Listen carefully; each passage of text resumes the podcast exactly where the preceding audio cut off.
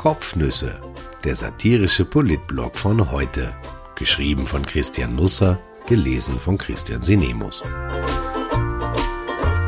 Heute ist der 10. April 2020.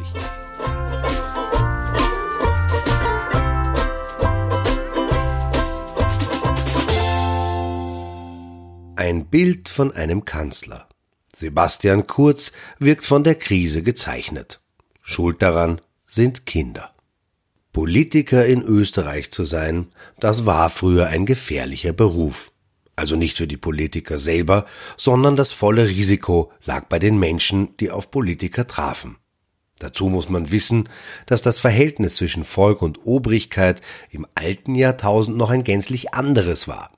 Da war irgendwie mehr Respekt, vielleicht auch eine Spur Furcht, Ehrfurcht eventuell. Wenn ein Politiker damals ankündigte, dass er sich in die Provinz aufmacht, dann freuten sich die Leute darauf wie die Schneekönige. Vor allem, wenn das rund um hohe Festtage passierte, dem Nationalfeiertag etwa. Dann wurden in den Schulen kleine Fähnchen gebastelt. Die Kinder schnitten sich fein säuberlich weißes Papier zurecht und bemalten es mit Buntstiften rot-weiß-rot. Die Fahne steckten sie dann auf dünne Holzstabeln, wie man sie für Zuckerwatte verwendete. So standen sie am Straßenrand und schwenkten die Zuckerwattestäbchenfahnen wild hin und her, wenn das Auto eines hohen Politikers vorbeifuhr oder gar stehen blieb.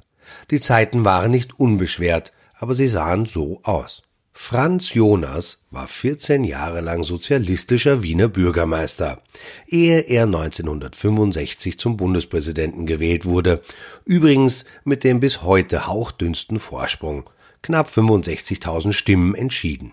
Er wurde recht rasch recht beliebt im Land, weil er sehr leutselig war. Mit seinen Krankenkassenbrillen, dem hohen Haaransatz und dem verschmitzten Lächeln erzielte er diese operhafte Wirkung, die Österreicher an Staatsoberhäuptern so lieben. Als Kind traf ich das Staatsoberhaupt jeden Tag. Sein Bild hing in der Volksschule direkt neben der Tafel. Jonas aber hatte, wie man damals sagte, eine etwas feuchte Aussprache. Und das meinte ich mit Gefahr. Die Mädchen und Buben, die bei einem Besuch des Bundespräsidenten also in der ersten Reihe standen, mit ihren selbst gebastelten Fähnchen wachelten und zu denen sich Jonas dann hinunterbeugte, um sie für ihre Arbeit zu loben, die waren danach zwar nicht geduscht, aber die Richtung stimmte. Vor allem, wenn in den Sätzen von Jonas einer oder mehrere Zischlaute vorkamen. Du bist aber ein strammes Mädchen, etwa eignet sich gut dafür, einen Flüssigkeitsstrom auszulösen, der jenem der Krimler Wasserfälle nahe kam. Sebastian Kurz hat keine feuchte Aussprache, aber auch er ist momentan sehr beliebt, wie jüngste Umfragen zeigen, selbst unter Leuten, die sich bis vor wenigen Wochen über ihn lustig machten. Bestenfalls. Corona ist das Drachenblut des Kanzlers. Es hat den Siegfried vom Ballhausplatz offenkundig unverwundbar gemacht, auch für Kritik. Schauen wir einmal, wie lange das so bleibt. In Österreich hast du es zu etwas gebracht, wenn dein Bild in einem Panini-Album klebt oder wenn du von kleinen Kindern gezeichnet wirst. Der Siegfried vom Ballhausplatz hat diese Woche die erste Etappe genommen. Eine Generation wächst heran, deren Idole Ronaldo, Raf Camorra und Sebastian Kurz heißen. Wenn der ganze Corona-Zirkus einmal vorbei ist und wir am Nationalfeiertag wieder unsere Zuckerwattestäbchen Fähnchen schwingen, dann könnte man sich das schon einmal noch genauer angeschaut haben.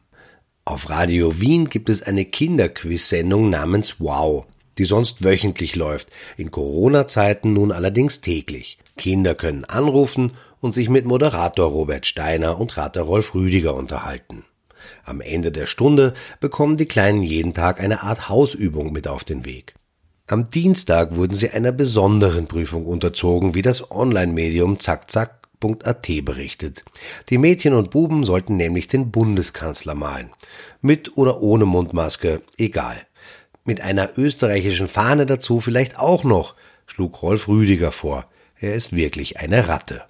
Die gemalten Ikonen konnte man dann auf die Webseite von Radio Wien hochladen. Es war wohl der Zeitpunkt, als Kim Jong-un im fernen Nordkorea auf Österreich aufmerksam wurde.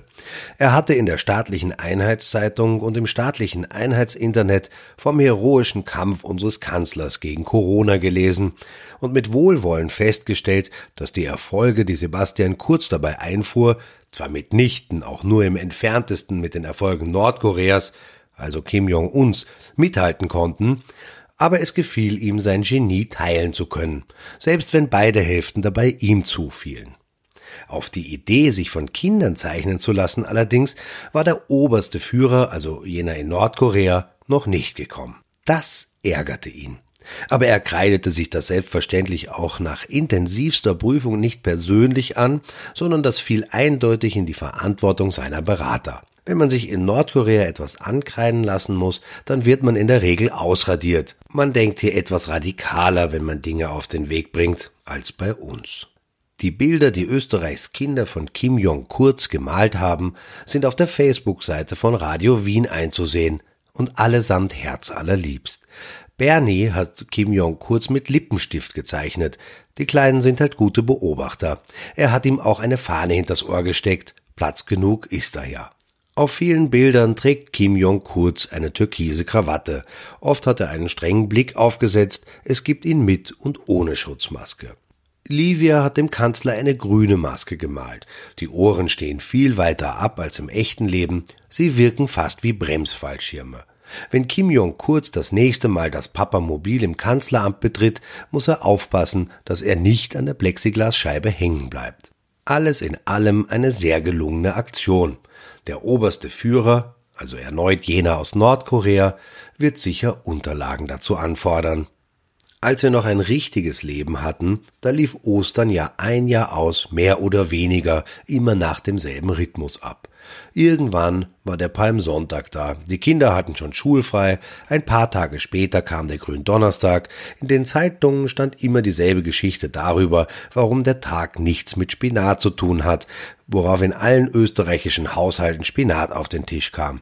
Aus Ereignissen wie diesen schöpflöffeln wir Energie in unserem ewigen Kampf gegen die Konvention. Dann übernahm der Papst, die Glocken flogen nach Rom, ich verstehe bis heute nicht warum und halte das auch für gefährlich, da doch viele Zugvögel genau in der gegenteiligen Richtung unterwegs sind und da es da doch zu üblen Zusammenstößen kommen kann.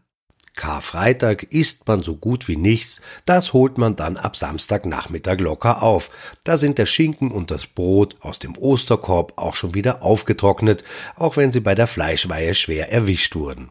Das Fernsehen schwenkt nach Rom, Orgelmusik erklingt und der Papst spricht. Aber heuer nicht. Da ist Franziskus allein daheim, sogar die Fußwaschung gestern fiel aus.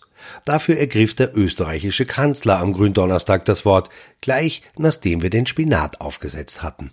Am Tag davor hatte uns die Tourismusministerin dankenswerterweise die Sommerplanung aus der Hand genommen. Sie steckt uns, wie an dieser Stelle gestern erwähnt, in Selbstversorger-Apartments, was auch am Gründonnerstag noch immer klang wie zwei Wochen Gefängnis am Land.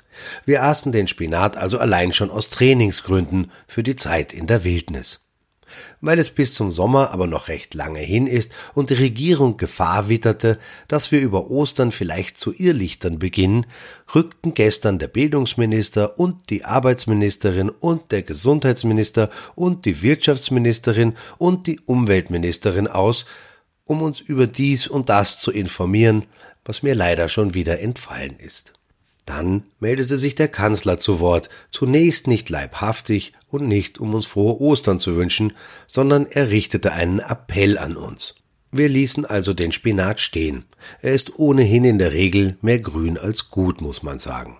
Der Osterappell von Kurz trug den Titel Bitte treffen Sie niemanden, was vor allem Familien verstörte, denn wo bekommt man so schnell noch einen guten Platz für die Kinder über Ostern her?